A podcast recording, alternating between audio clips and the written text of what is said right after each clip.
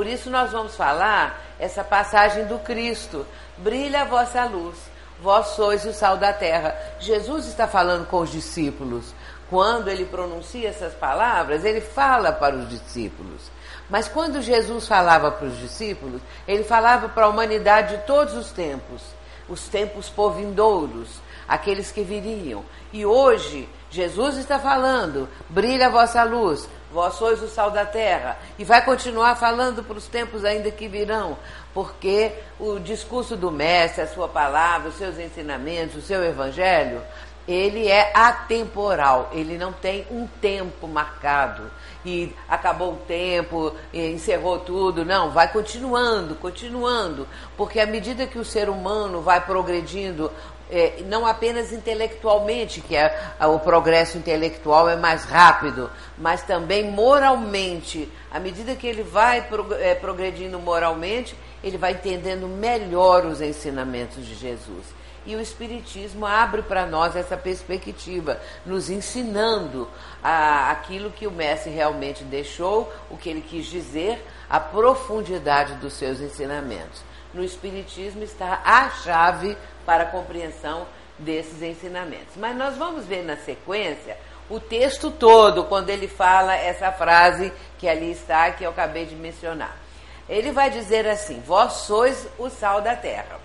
Se, o, porém, o sal tornasse insosso, com que se há de salgar?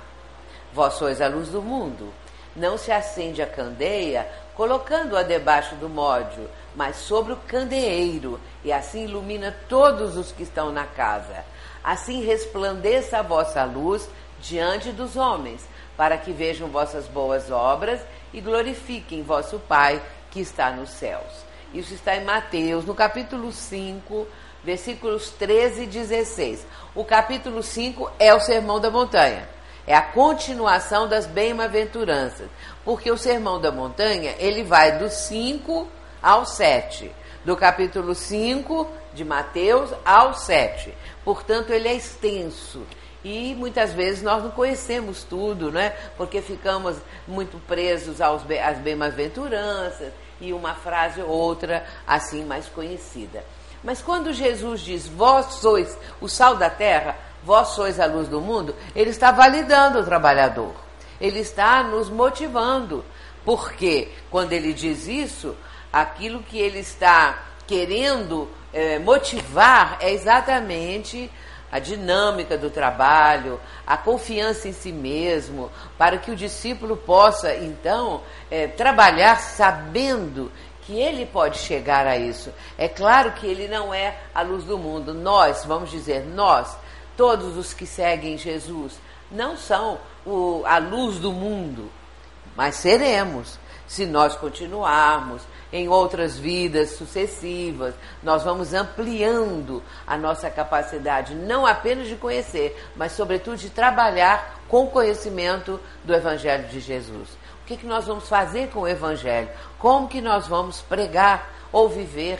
Que é muito mais importante também, não basta só a teoria, não é? Para que sabemos, saibamos também é, vivenciar os ensinamentos. E aí ele está dizendo que devemos colocar essa luz o mais alto possível, trabalhando, beneficiando o próximo, essa coisa toda, para que vejam vossas boas obras e glorifiquem vosso Pai que está no céu. Mas então vamos falar um pouco sobre isso, porque será que nós somos luz?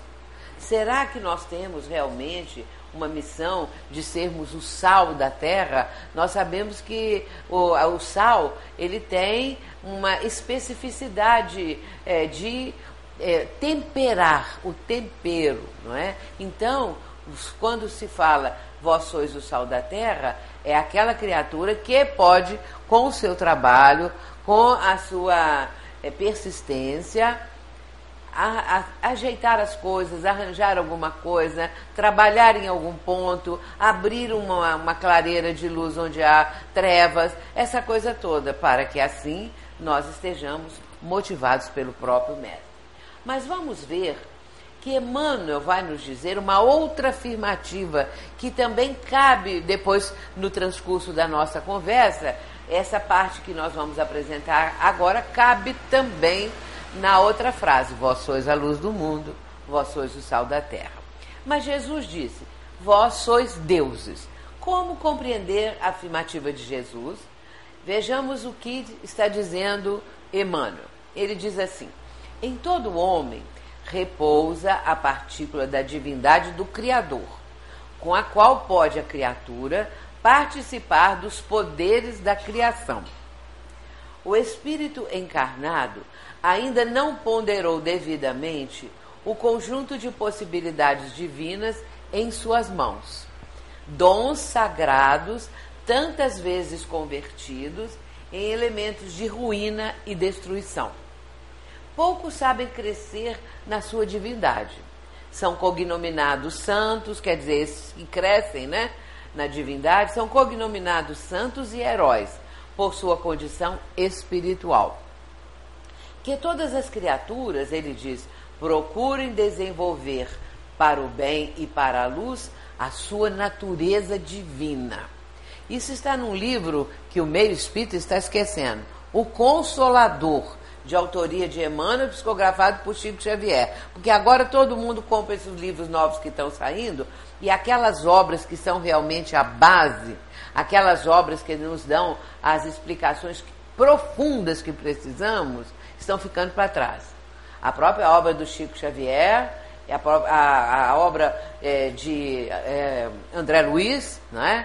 E que também está deixando, sendo deixada de lado, e que nós precisamos cuidar muito disso, porque essas obras, a de Emmanuel, a de André Luiz, estão ficando esquecidas. Isso falando da obra de Chico Xavier. A obra de Divaldo Franco está muito plena de presença, participação, porque Joana, porque Divaldo, porque os trabalhos que ele realiza ainda estão trazendo né, para as pessoas aquele impulso de também se motivar, se animar, trabalhar, esse exemplo todo que ele nos está dando continuadamente. Muito bem, mas vamos falar esse trechinho aqui. É importantíssimo isso que ele está falando, para cada um de nós. Em toda criatura, ele está dizendo, todo homem repousa a partícula da divindade do Criador, com a qual pode a criatura participar dos poderes da criação. Por que, que ele fala isso? Porque se nós fomos criados por Deus, se Deus é nosso Pai, é claro que nós recebemos dele essa partícula da divindade do Criador. Porém, nós vamos entrar também aqui agora com uma outra obra, vai entremeando essa daqui, com uma outra obra de Emmanuel que veio a ser lançada anos depois, porque o Consolador é bem lá daquele princípio. E no, no final dos anos 30, princípio dos anos 40. E essa que eu vou mencionar é mais para o fim, mais para diante um pouco, iniciando os anos 50, que é o livro Vinha de Luz. No livro Vinha de Luz, no capítulo 30, nós vamos encontrar Emmanuel dizendo uma coisa que é isso que está aqui, partícula da divindade, só que em outras palavras, palavras mais modernas. Ele diz assim: que em todo o espírito está o gene da divindade. Então, ele eu, eu usou um termo, não é? Em vez de falar a partícula da divindade, ele diz que em todas as criaturas, em todo o espírito imortal, está presente o gene da divindade. Por quê? Porque se nós formos filhos de Deus, se somos mesmo filhos de Deus e somos, a doutrina nos ensina isso e nos mostra a, essa questão é, tão racional, não é? E por isso nós temos a genética, nós temos o gene de Deus em nós. E na sequência dessa frase, Emmanuel diz assim: Deus está em nós tanto quanto nós estamos em Deus.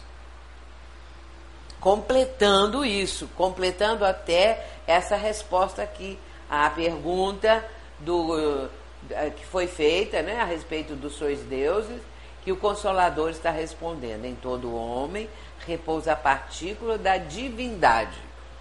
E aí vem ele dizendo, desdobrando isso, em fonte viva, dizendo que cada espírito traz em si o gene da divindade. Deus está em nós, tanto quanto nós estamos em Deus. Isso, meus irmãos, é de uma importância, porque quando nós temos consciência disso, a vida pode mudar. Porque eu trago em mim a partícula da divindade, o gene da divindade, o gene de Deus, e além disso, Deus está em mim, como eu estou em Deus. Deus está em todos aqui, em toda a humanidade, como Ele está também na humanidade. Olha que coisa preciosa e que coisa importante para nós termos uma noção de, do que, que nós estamos fazendo nesse planeta, de qual é o nosso papel. Mas vamos continuar. O Espírito encarnado, ele diz, ainda não ponderou devidamente o conjunto de possibilidades divinas. Porque se nós temos é, essa, esse gene do Pai do Céu, é claro que nós temos possibilidades divinas, nós temos potencialidades, poderes. Eu escrevi um livro sobre esse assunto, os poderes da mente. Então nós não sabemos os poderes que nós temos.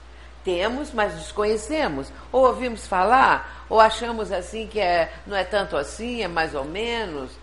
Na verdade, nós temos essas potencialidades, que ele chama de possibilidades divinas. E, e vai dizer que são dons sagrados, ou seja, atributos, potencialidades sagradas. Então, aqui a forma como está sendo é, escrita por ele, nós vamos trazendo para os dias atuais, contextualizando, para entendermos, não é? Mas esses dons sagrados, essas potencialidades, são muitas vezes empregados é, como elementos de ruína e de destruição, guerras, violência, maldade, crueldade, essas coisas todas. Poucos sabem crescer na sua divindade. Aqueles que realmente se destacam se tornam heróis, são chamados de santos, de heróis, por sua condição espiritual. Mas vamos para frente um pouquinho, vamos ver mais. Ainda Emmanuel, ele vai dizer o seguinte, sobre luz e responsabilidade. Quando Cristo designou seus discípulos como sendo a luz do mundo, assinalou-lhes tremenda responsabilidade na terra. Não é pouca, não, é muita, muita responsabilidade. A missão da luz é clarear caminhos, varrer sombras e salvar vidas. Missão essa que se desenvolve à custa do combustível que lhe serve de base. Agora é o Fonte Viva, que eu citei há pouco, só que em outro capítulo, né? Aqui já é o capítulo 105. Quando ele nos está mostrando a nossa responsabilidade. Se nós somos a luz do mundo, de que, que vale isso? Se nós não fazemos nada, ficamos de braço cruzado? Então a luz fica é, quase apagada. Mas quando começamos a fazê-la crescer, a cada vez iluminar mais pelo trabalho, pela mudança interior, nós nos tornamos pessoas melhores. Tudo isso faz com que essa centelha divina que existe em nós possa brilhar. Aí né, a nossa responsabilidade é essa: clarear caminhos, é, ajudar a salvar vidas essas coisas todas. Como que a gente pode salvar a vida? Não é ir lá no terremoto, tirar uma pessoa que está debaixo do, da, da, da, da, pedra, da, da, dos escombros. Salvar vidas também, muitas vezes, não é salvar uma vida no, no hospital. Nós podemos salvar vidas conversando com as pessoas que estão, por exemplo, numa depressão profunda, pessoas que têm até ideias de suicídio quando nós começamos a conversar com essas pessoas, a atendê-las, a animá-las, a dar-lhes uma a mão, aí nós vamos salvando essas vidas de situações mais graves, de situações mais terríveis para aquelas pessoas. Tirá-la daquela situação que, de, de completa ideia de desalento, que a vida não presta, que ela não presta para nada. Tem pessoas que se acham a última das criaturas Acham que os outros lá que são melhores. E ela não vale para nada. E de repente, quando nós começamos a ter um convívio, se essa pessoa vem à casa espírita, se nós fazemos atendimento ou não, mas sempre podemos conversar, sempre podemos dar uma palavra de alento, sempre podemos incentivar uma pessoa. Isso é nossa responsabilidade. A Joana de Ângeles, ela vai citar Jung, Carl Gustav Jung, porque Jung disse uma coisa que cabe aqui dentro do nosso contexto. Ele diz assim: que dentro da alma, segundo Jung, dentro da alma, desde as suas origens primordiais, tem havido um desejo de luz. Olha que ele sabia isso, ele percebeu isso. E uma ânsia incontida para debelar as sombras primordiais. E acrescenta a noite psíquica primordial, as sombras primordiais, a noite psíquica primordial. É hoje a mesma que a de incontáveis milhões de anos passados.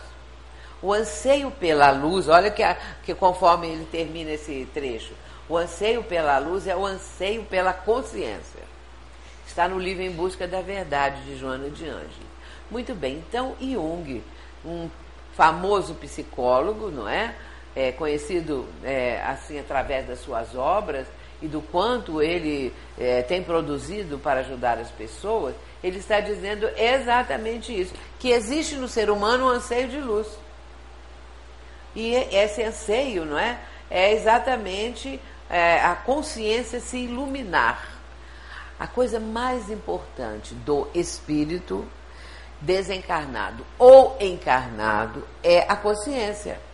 Porque mais importante no sentido da, da convivência, da, do aprendizado, da vida, afinal de contas. Por que, que eu estou dizendo isso? Porque Allan Kardec vai fazer uma das mais importantes perguntas do Livro dos Espíritos, a 621, quando ele pergunta assim: onde está escrita a lei de Deus?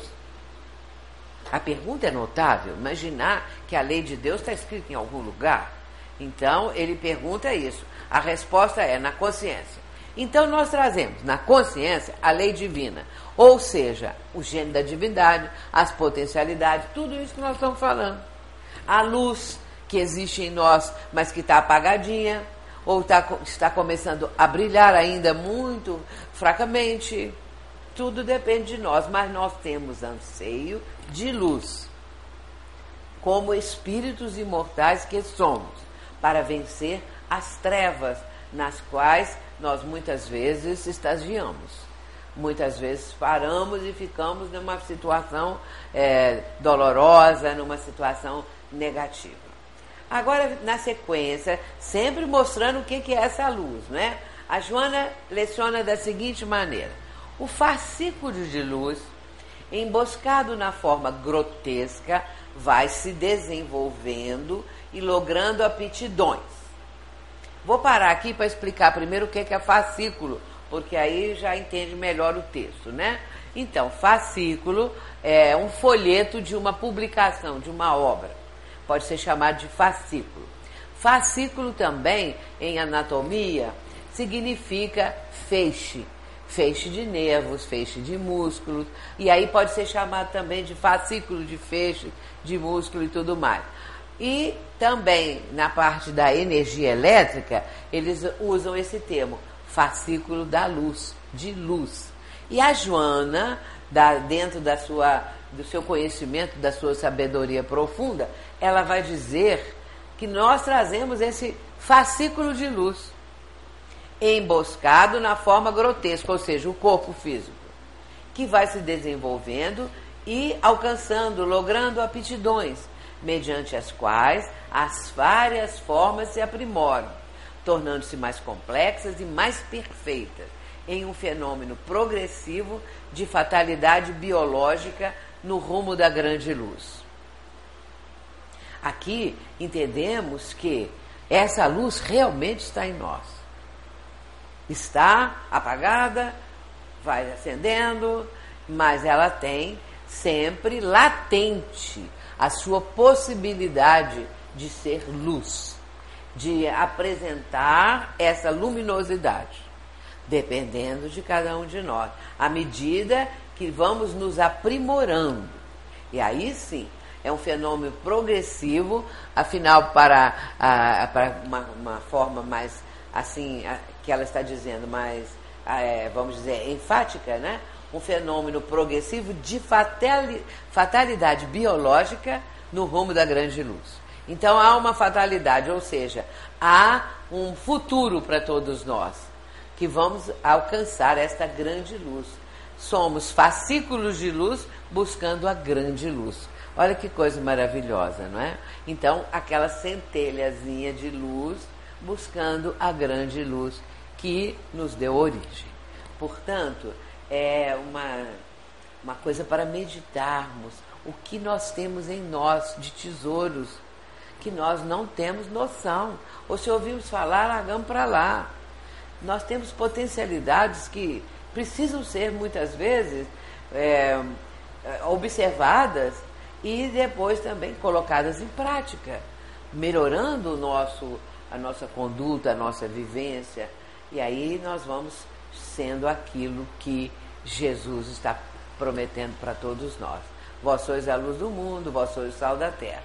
Agora, caldeirado. Quem já ouviu falar em caldeirado aí? Quem já leu o livro No Mundo Maior? Quem já leu, levanta a mão. Ninguém, então leia. Uma só pessoa. No Mundo Maior. É um dos livros da coleção André Luiz. É, é preciso ler. Nosso lar já leram? Muitos já leram. Então as pessoas leem Nosso Lar, mas não leem o resto da coleção. E não sabem o que estão perdendo. Então, esse livro que está aí, No Mundo Maior, Está vendo? Estão vendo? Pois é. é, é André Luiz falando sobre a vida no mundo espiritual. O mentor de André Luiz nesse livro se chama Calderaro, que é um espírito elevadíssimo. E o Calderaro tem uma frase que eu cito muito, há muitos anos que eu cito essa frase. E aí eu vou mostrar aqui. O homem, para auxiliar o presente, é obrigado a viver no futuro da raça. Se nós não pararmos para pensar, não vamos nem entender. O homem, para auxiliar o presente, é obrigado a viver no futuro da raça. Quer dizer, a pessoa, para ajudar o presente, ela vive antecipadamente o futuro. O Espiritismo, meus irmãos, fala para o futuro. Jesus fala, o Evangelho do Cristo é sempre para o futuro. O Evangelho do Cristo fala para o futuro, ou seja, o vir a ser. A nossa condição de espíritos imortais, que à medida que vamos apreendendo o Evangelho, assimilando seus conceitos e procurando vivenciá-los, o que, que vai acontecendo conosco? Nós vamos começar a entrar nesse processo de luz interior, de descobertas maiores. Então, isso que nós vamos aos poucos aprimorando, à luz da doutrina espírita e do Evangelho do Cristo, vai nos propiciar um futuro melhor. E não é às vezes para agora. Agora pode dar uma melhorada na nossa vida atual. Porém, a vida de hoje, que cada um de nós tem, reflete o ontem. O berço onde nascemos, seja onde for, reflete o ontem. E o túmulo vai refletir o amanhã reflete o amanhã, ou seja, a morte, quando nós deixamos o corpo físico. Então, o nascimento, o berço, reflete o ontem, porque trazemos o espírito nascendo, ele traz, reencarnando, ele traz todo o seu passado para a vivência que vai começar naquele instante em que ele nasce, a luz, para a luz do mundo. E quando é, ele morre, o que está acontecendo então? E quando ele morre, e aí ele já está, então, preparando-se para o futuro. Então, um abre o passado, aqui na vivência, o berço, e o túmulo prepara o amanhã, a morte, porque aí o espírito retorna ao mundo espiritual e aí começa uma nova etapa da sua vida de espírito imortal. Não podemos esquecer que nós somos imortais, nós somos espíritos imortais. Humberto Roden, que é um filósofo espiritualista, ele diz assim: até hoje ninguém morreu. Até hoje ninguém morreu. Nem aquele homem lá das cavernas, que nós já fomos, o homem e a mulher das cavernas. Morreram? Até hoje ninguém morreu. Morreu o corpo, o espírito não. Então, hoje, parentes nossos, entes queridos, pessoas, vultos, qualquer pessoa, morreu? Não, não morreu. Morreu, o corpo físico se extinguiu, porque ele se torna imprestável. É isso que vai acontecendo com o corpo físico. Ele vai se tornando deteriorado pelo tempo.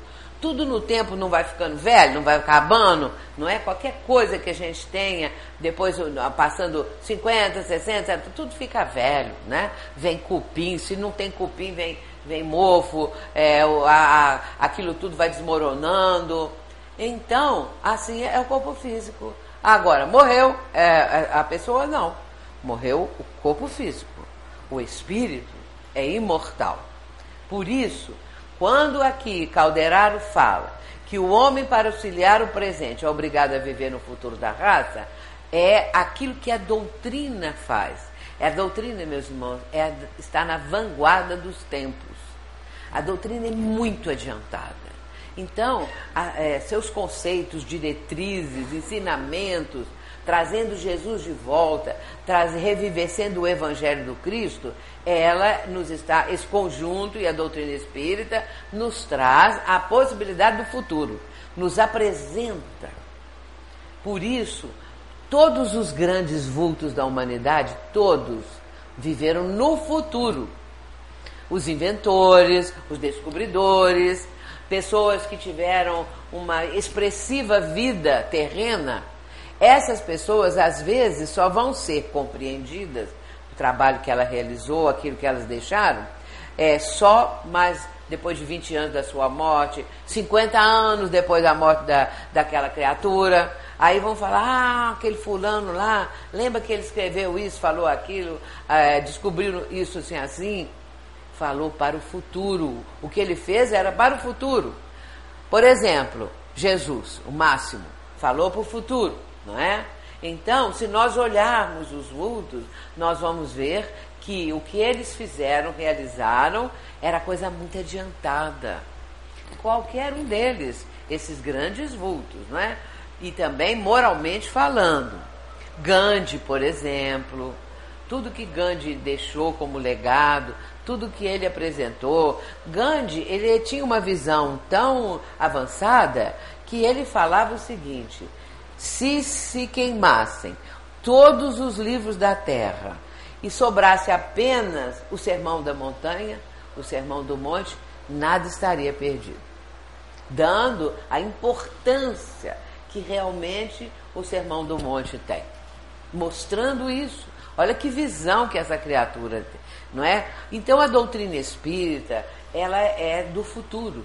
Tudo que nós estamos falando agora, ainda não estamos conseguindo, vamos dizer, concretizar plenamente. Nós estamos preparando, preparando. Concretizamos aqui, concretizamos ali. Essa casa, por exemplo, com 90 anos, a nossa lá tem 30, veja bem a diferença. Então, é, então no caso, ela ainda tem muito por fazer, essa aqui, não é? Muita coisa para progredir, mas já fez bastante coisa e preparando este futuro. As crianças na evangelização estão sendo preparadas, os jovens e assim por diante. Aí ele acrescenta nessa frase, veja bem, nossa mente sofre sede de luz, como o organismo terreno tem fome de pão. E por isso ele nos mostra a importância da luz novamente. Essa questão, brilha a vossa luz, disse Jesus. Nossa mente sofre sede de luz. Jung, o que, que ele falou? Que nós estamos na busca da luz, não é? É buscando a consciência. E aí vamos indo, nós vamos vendo como tudo vai se encaixando, não é? Vamos para frente. Leon Denis, ele vai dizer assim: Nossos males provém de que, apesar do progresso da ciência, do desenvolvimento da inteligência, o homem se ignora a si próprio. Sabe pouco das leis do universo e nada sabe das forças que existem em seu íntimo. Isso está no livro dele Depois da Morte, no capítulo 8. Muito bem. Então, é isso mesmo, nós ignoramos isso. Quem sabe? poderia dizer, né, quem sabe, é, ou já teve notícia, ou teve conhecimento, quem saberia disso, né? Que nós somos luz, que nós somos o fascículo de luz, que nós trazemos o gene da divindade. Eu mesma estou descobrindo isso, não estou dizendo que eu já descobri e que sei isso, não, não. É, quanto mais nós aprofundamos o estudo da doutrina, mais nós vamos aclarando esses princípios que deveriam nortear a nossa vida, que devem nortear. Então, aos poucos, nós vamos tendo ciência disso e consciência também. É? Ele fala que nós ignoramos a nós mesmos, e ignoramos.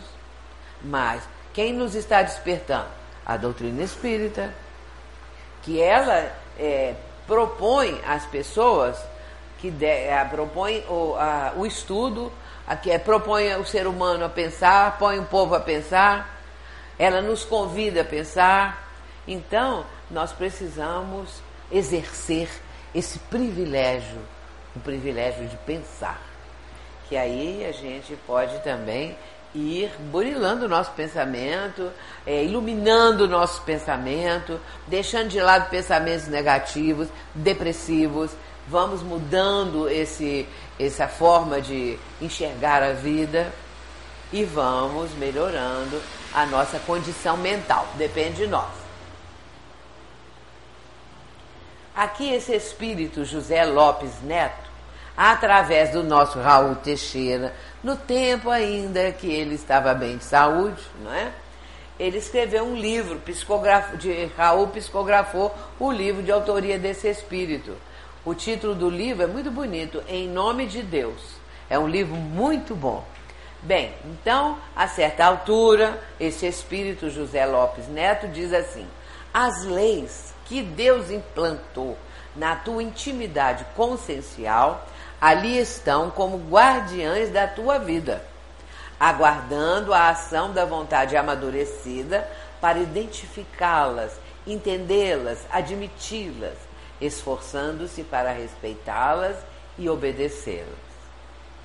As leis de Deus, as leis que ele implantou na nossa consciência. Agora lembramos de Kardec, Questão 621. Onde está escrita a lei de Deus? Na consciência. Agora vem o Espírito e diz: as leis que Deus implantou na nossa intimidade consciencial. Então uma coisa vai confirmando a outra, vai desdobrando a doutrina espírita. Vai expandindo, aumentando, desdobrando, descobrindo mais coisas. E isso enriquece.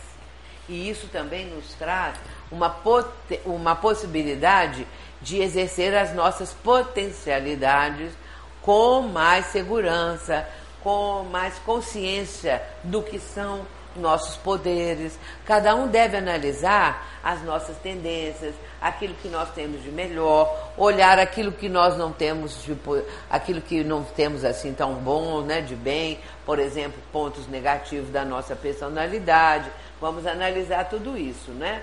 E vamos procurar fazer com que as leis de Deus que estão íncitas em nós possam crescer, possam desenvolver e possam aparecer.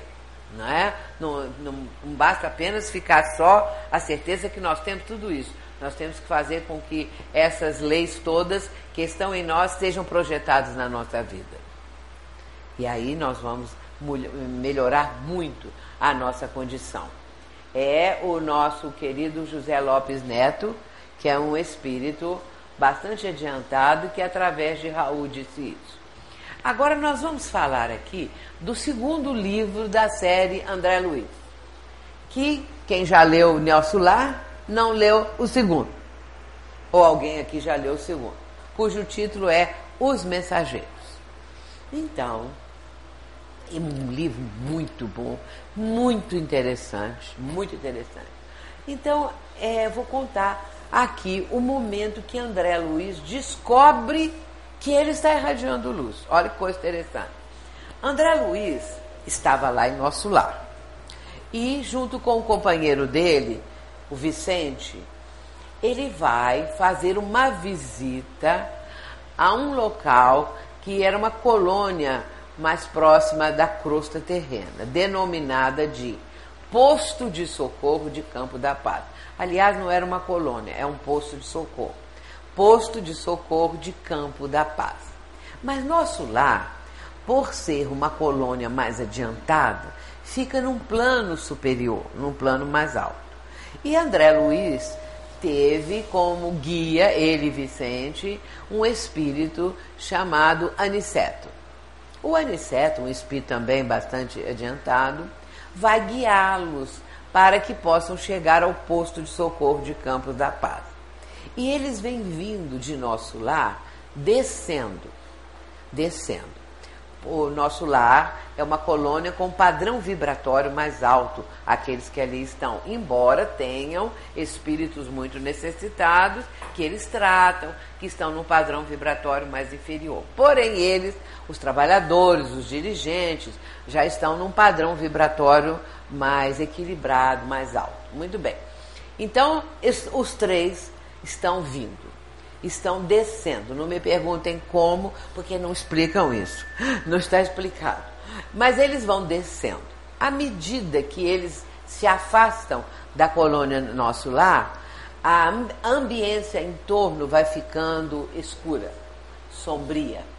E é, é, eles sentem que ali uma vibração mais pesada está ali naquele ar, naquele lugar, né? É aquela densidade vibratória e eles vêm descendo. E quando eles estão num lugar um pouco mais escuro ainda, porque quanto mais perto da Terra, do nosso planeta, mais escuro a ambiência. Porque aqui o conjunto vibratório do nosso planeta não é bom, não. A psicosfera do nosso planeta não é lá essas coisas, não. O que é a psicosfera? É o conjunto de pensamento dos 6 ou 7 bilhões, 7 bilhões, né? De de, que é a população mundial de encarnados, e mais os desencarnados. Então, o conjunto vibratório desses bilhões e bilhões de almas encarnadas e desencarnadas produz uma psicosfera não muito boa, não muito luminosa. Então, quanto mais aproxima da Terra, mais escura é a região. E quando eles estavam assim nesse lugar sombrio, de repente, André Luiz descobriu que ele estava irradiando luz. Ele viu que saía da altura do, do tórax, aqui da altura do centro coronário, saía uma luz que irradiava. E ele olhou para o Vicente, companheiro dele, também estava irradiando luz. Eles se olharam, e o Aniceto vendo aquilo, né, aquela cena. Um olhou para o outro e ficaram tão emocionados que ajoelharam emocionadíssimos para agradecer a Deus. Agora, não me pergunte aonde eles ajoelharam. Não sei se foi numa nuvem, se tinha assim algum lugar mais. Porém, ajoelharam. Muito bem. Isso é brincadeira minha. Eu fico, que a gente não entende muito bem essas coisas, né? Não é explicado isso, né? Mas ajoelharam. Muito bem. Aí vamos ver o que que aconteceu. O que que André Luiz, quando viu a emoção, vamos ver o que que ele falou. Neste momento, ele falando: Ó oh Deus de bondade, alguma coisa imprevista me felicitava o coração. Contrastando as sombras, raios de luz desprendiam-se intensamente de nossos corpos, o dele do, do Vicente. Extraordinária comoção apossou-se-me da alma. Vicente e eu ajoelhamos a um só tempo, banhados em lágrimas, enviando ao Eterno os nossos profundos agradecimentos em votos de júbilo. A emoção, não é? Agora, vamos pensar um pouquinho. Por que, que ele já estava irradiando luz? Quem já leu o nosso lá vai se lembrar o seguinte: que quando André Luiz desencarnou, ele ficou um tempo no umbral, devido às situações que ele viveu quando ainda encarnado. Então, o padrão vibratório dele não estava lá essas coisas. Então, ele mais baixo um pouco, ele ficou no umbral por um tempo. Depois, ele foi resgatado do umbral por Clarencio, um espírito que foi ajudá-lo, depois que ele orou muito, e aí ele é levado para nosso lar. Muito bem. Lá em nosso lar, ele vai aprender muita coisa. E ele tinha sido médico na Terra, ele era médico. E depois que ele ficou bem, que ele estava bem equilibrado, ele pensou em trabalhar. E como ele era médico na Terra, ele pensou: vou pedir um trabalho de médico. Ele queria ser médico lá em nosso lar, no mundo espiritual. Mas ele vai ter uma surpresa, porque ele não tinha condições de ser médico ali. Ele não foi nem enfermeiro. Ele foi uma pessoa que limpava sujeiros. Então, quase que um faxineiro espiritual, usando minhas próprias expressões. Porque aqueles espíritos que exalavam aquelas vibrações, aquelas energias muito densas, escuras no chão e tal, ele ia limpar aquilo. Ele começou humildemente. E aí ele aprendeu que aquilo que é nós somos aqui na Terra, muitas vezes não vale nada do lado de lá. Então ele tinha aquele orgulho de ser médico, aquela vaidade, mas na verdade ele precisava aprender muita coisa. E ele foi aprendendo. E foi aprendendo, e foi aprendendo, e é claro que ele foi subindo, ele foi melhorando, devido à sua dedicação, essa coisa toda e tal. Quando chegou no segundo livro, O Mensageiro, ele naturalmente ficou lá trabalhando e aprendendo muito. O que fez com que ele adquirisse luz. Foi por isso. Vamos ver, ainda continua um pedacinho aqui. Ele fala assim: era a primeira vez que me vestia de luz. Luz que se irradiava de todas as células do meu corpo espiritual, ou seja, do perispírito dele, né? E o Vicente também, porque ali é, o espírito é revestido do perispírito, que é o corpo espiritual do espírito. Muito bem, então, é, e o perispírito apresenta essas condições aqui, como ele está dizendo, as células do meu corpo espiritual. Na sequência, vejamos, o Aniceto o instrutor espiritual ficou comovido e falou comovidamente: Muito bem, meus amigos, agradeçamos a Deus os dons de amor, sabedoria e misericórdia. Saibamos manifestar ao Pai o nosso reconhecimento. Quem não sabe agradecer, não sabe receber e muito menos pedir. Portanto, eles estavam ali, capítulo 15 do livro Os Mensageiros. Eles estavam ali agradecendo, emocionados. E agora nós lembramos que Jesus disse: Vós sois luz. Então ele já estava irradiando luz. E nós também um dia vamos chegar lá, né, gente? Aí nós vamos ver, deve ser uma emoção muito grande. Uma emoção muito grande, né? É, porque tudo é energia, tudo é luz, não é? Tudo é vibração. E a vibração mais elevada, ela proporciona essas condições, não é? E se nós temos a lei divina em nós, em nossa consciência, a centelha divina, é claro que um dia nós vamos chegar lá. Carlos Torres Pastorino é um autor muito conhecido daquele livro Minutos de Sabedoria, que ele escreveu quando na Terra, Minutos de Sabedoria. Desencarnado, ele veio a escrever algumas obras através de Divaldo. Aí ele vai dizer assim, um livro dele muito bonito, ele vai psicografado pelo Divaldo. Ele diz assim: a iluminação é um processo interno que emerge do ser profundo ao exterior facultando ao Cristo interno. Ele já está dizendo que essa lei divina, tudo isso que nós trazemos, ele chama de Cristo interno. Facultando ao Cristo interno desenvolver todas as aptidões latentes, de forma que se sobreponha aos subterrâneos da mente atual e das emoções, escalando-as e priorizando aquelas que facultam plenitude, conduzindo o ser às regiões ignotas de inefáveis alegrias e venturas. O, livro, o título do livro é Impermanência e Imortalidade. Esse livro do Carlos Torres Pastorino, psicografado por Divaldo. Ele já nos está mostrando não é, que esse processo interno ocorre por essa condição que está aqui. Desenvolvendo as aptidões latentes. O que, que são as aptidões?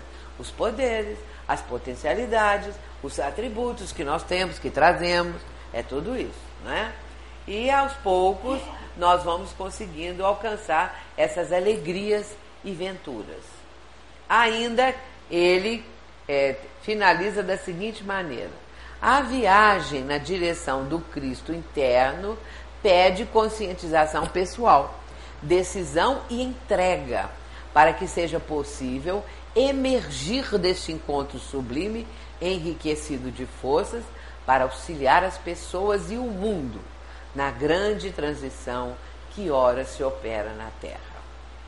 Portanto, nós temos trabalho para fazer. A nossa responsabilidade, porque agora já sabemos. Quando chegarmos do lado de lá, nós não podemos jamais falar para os benfeitores espirituais. Eu não sabia, porque já sabemos. E desde que sabemos, nós temos responsabilidade. Nós temos que fazer alguma coisa. Não é? Cada um vai procurar o que pode fazer. Alguns têm pendores para uma coisa, tendências, facilidades, e aí vai fazer aquilo na casa espírita como voluntário, voluntário ajudando as pessoas onde quer que estejam, dentro do lar sendo uma pessoa melhor, não é? compreendendo os familiares. Mas Jesus disse ainda mais coisa: andai como filhos da luz. Ele falava muito sobre luz, não é? E aí vejamos aqui é, esse trecho também é, de, do Vinha de Luz de, André, de Emmanuel, né? Ele diz assim: os cristãos, todavia, são filhos da luz. E a missão da luz é uniforme e insofismável, beneficia a todos sem distinção, não formula exigência para dar, afasta a sombra sem alarde, espalha alegria e revelação crescentes, semeia renovadas esperanças, esclarece, ensina, ampara e irradia-se. É o capítulo 160 do Vinha de Luz. Andai como filhos da luz de Jesus. E aí, Emmanuel vai confirmar dizendo: os cristãos são filhos da luz. Que a luz, não é? Existe. E agora nós vamos tentar desenvolvê-la. Isso é uma, é uma jornada. Esse é um trabalho. Não é? Quando nascemos, nós temos uma responsabilidade que aos poucos nós vamos descobrir. E aí o espírita, por excelência, vai ter uma noção não é? de qual é o seu papel, o que, é que deve fazer, como deve agir. A doutrina nos mostra isso tudo. Eu ontem falei lá no Joana de Ângeles, foi meu dia de fazer um pequeno estudo, e então eu falei sobre o Papa, o Papa Francisco. Eu falei assim, o Papa é quase espírita, porque as coisas que ele fala é coisas do espiritismo.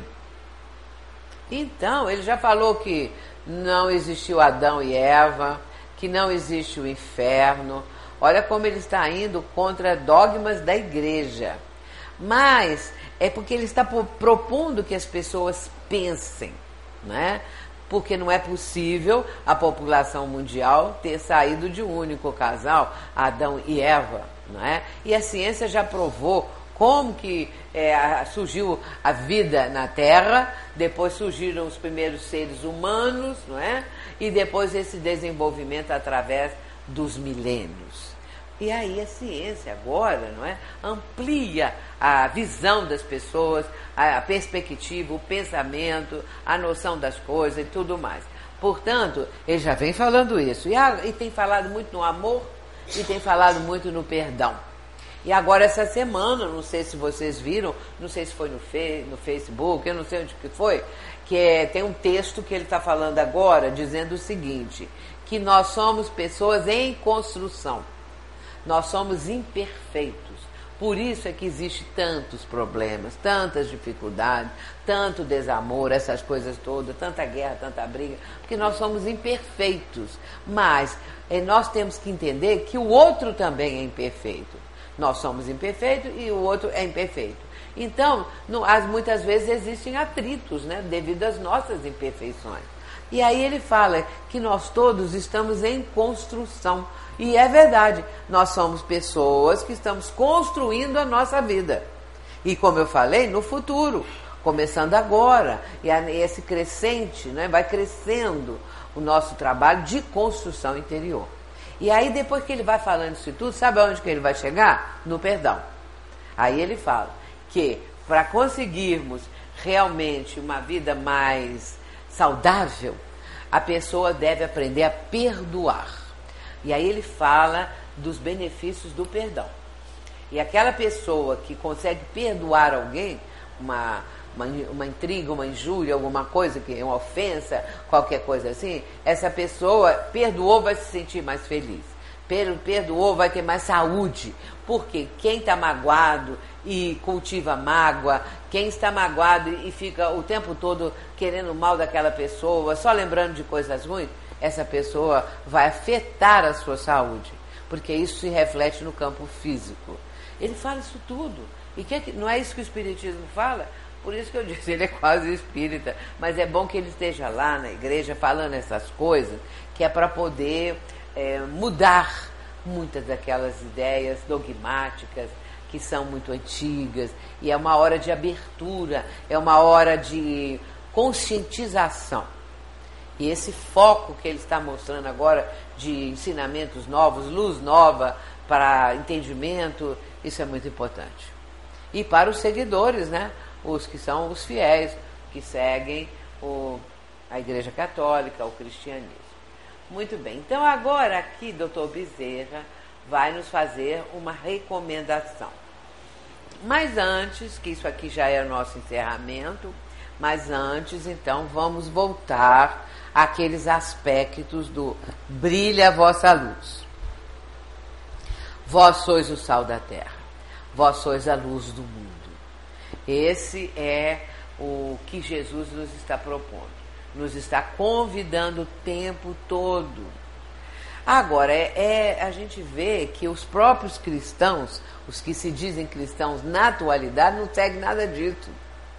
Porque esses corruptos muitas vezes vão para os templos, vão para as igrejas, nos dias que tenha qualquer solenidade, qualquer coisa, vão lá para rezar, para qualquer coisa, dar um dinheiro para a igreja ou qualquer coisa assim. Mas usam da mentira, usam da falsidade, usam do roubo, roubam as coisas todas do povo e se dizem cristãos, não é? Outros cometem crimes e se dizem cristãos.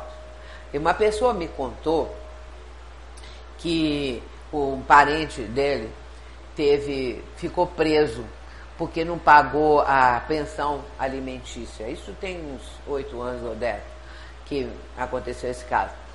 E ele ficou uma semana até conseguir pagar, ele estava desempregado há muito tempo, aí a família juntou, conseguiu o dinheiro, pagou a ex-mulher e ele saiu. Mas ele contou o seguinte, que os presos tinham o radinho, né? Todo mundo ficou ouvindo o radinho, aquela coisa toda e tal. E aí, quando chegava às seis horas da tarde, hora do Ângelus, que vinha aquela música da Ave Maria, eles, os presos, que, que ele ficou numa cela que tinha, acho que mais uns cinco ou seis.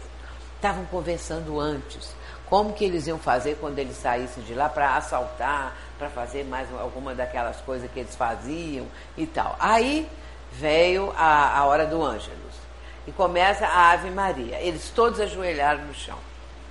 Ajoelharam, rezaram e tal. Acabou a prece, acabou a Maria. Eles continuaram a programar como é que ia ser o assalto. Então, o que, que adianta a pessoa rezar? O que, que adianta a pessoa ajoelhar? Aquilo é da boca para fora. Por isso que Jesus disse: Esse povo me honra com os lábios, mas tem longe o coração. Então é da boca para fora. E, e, interiormente estão longe, não é? O coração está longe, a, a, a parte emocional, a parte que cuida dos sentimentos está longe. E a pessoa é, tem pela, pela palavra, pelo, por tudo aquilo que ela gosta de evidenciar, mas que é falso, ela vai honrar Jesus, o cristianismo e tudo mais. Mas na vida, na verdade, não existe. Por isso, meus irmãos, brilha a vossa luz, é o que Jesus nos está propondo. O brilhar a luz é também, como eu disse há pouco, fazermos algum bem, alguma coisa, ajudar o próximo, trabalhar, eh, sermos voluntários, fazer algo útil, além do que nós já fazemos, Às vezes a gente fala assim, ah, mas eu já trabalho tanto em casa, na minha família, mas podemos fazer um pouco mais, podemos fazer mais. Eu sempre gosto de mencionar o caso do bombeiro, que Divaldo conta nas palestras dele, e que agora já saiu até é, em algum lugar, algum livro, não sei, né? Do menino que estava com câncer, um menino de 7 anos, e o sonho dele era ser bombeiro. Mas como ele estava com câncer muito grave, ele não ia condição, não teria condição de melhorar, de sarar, ele ia desencarnar. E a mãe dele, quando viu a situação, resolveu telefonar para o corpo de bombeiros. Né? Isso foi lá nos Estados Unidos, no outro país, não sei se foi nos Estados Unidos. E aí ele telefonou para os bombeiros pedindo, contando o caso, pedindo se um bombeiro poderia ir lá visitá-lo para ele ficar feliz e tal. Aí era o chefe dos bombeiros. E ele falou assim que iria sim, mas que poderia fazer mais. E aí ele vai fazer. Ele vai com o carro de bombeiro, ele vai com a farda de bombeiro, ele mandou fazer uma fardinha para o menino, deu de presente, e pulou, e botou a escada Magírios e entrou pela janela do hospital, fez essas coisas todo, o menino ficou muito feliz. Depois, no outro, ele, acho que no outro dia, ele levou o menino para dar uma volta no, no, no, no caminhão do corpo de bombeiros, com a sirene aberta pela cidade toda. E aí o menino ficou muito feliz. Daí a dois dias o menino desencarnou. E aí é, é a tal questão: eu posso fazer um pouco mais. Eu posso fazer algo mais. E Emmanuel fala assim: que é, cumprir o dever, todos nós temos que cumprir. Mas a pessoa que vai além do dever, ela entra no campo da abnegação. A abnegação começa quando termina o nosso dever, nós fazemos o dever, diz Emmanuel, mas aí pensamos assim, posso fazer um pouco mais. E aí eu faço um pouco mais, eu entro no campo da abnegação. Tudo isso é a forma de nós atendermos a vida, melhorarmos para sermos aquilo que Jesus nos está propondo. E aí, doutor Bezerra diz assim, numa psicofonia através de Valdo Franco em 2005, a vós, que sois o sal da terra, cabe a tarefa de desenvolver este postulado doutrinário de renovação do mundo, iniciando esta renovação em vós próprios, trabalhando os metais do mundo íntimo, para que se tornem maleáveis ao amor e nele esculpam a promessa de Jesus, de que a felicidade, não sendo deste mundo, pode ser alcançada por meio dele. Isso está no livro Em Nome do Amor que é um livro muito bonito, psicografado por Divaldo Franco. A primeira parte são algumas entrevistas do Divaldo e a outra parte são as mensagens, essas mensagens psicofônicas que Divaldo recebe é, todo ano, né, em alguns lugares que ele vai, ele recebe as mensagens do Dr. Bezerra. Então são mensagens belíssimas que nos trazem muitos ensinamentos, como ele diz aqui, não é? Nós somos o sal da terra. Então, temos essa tarefa.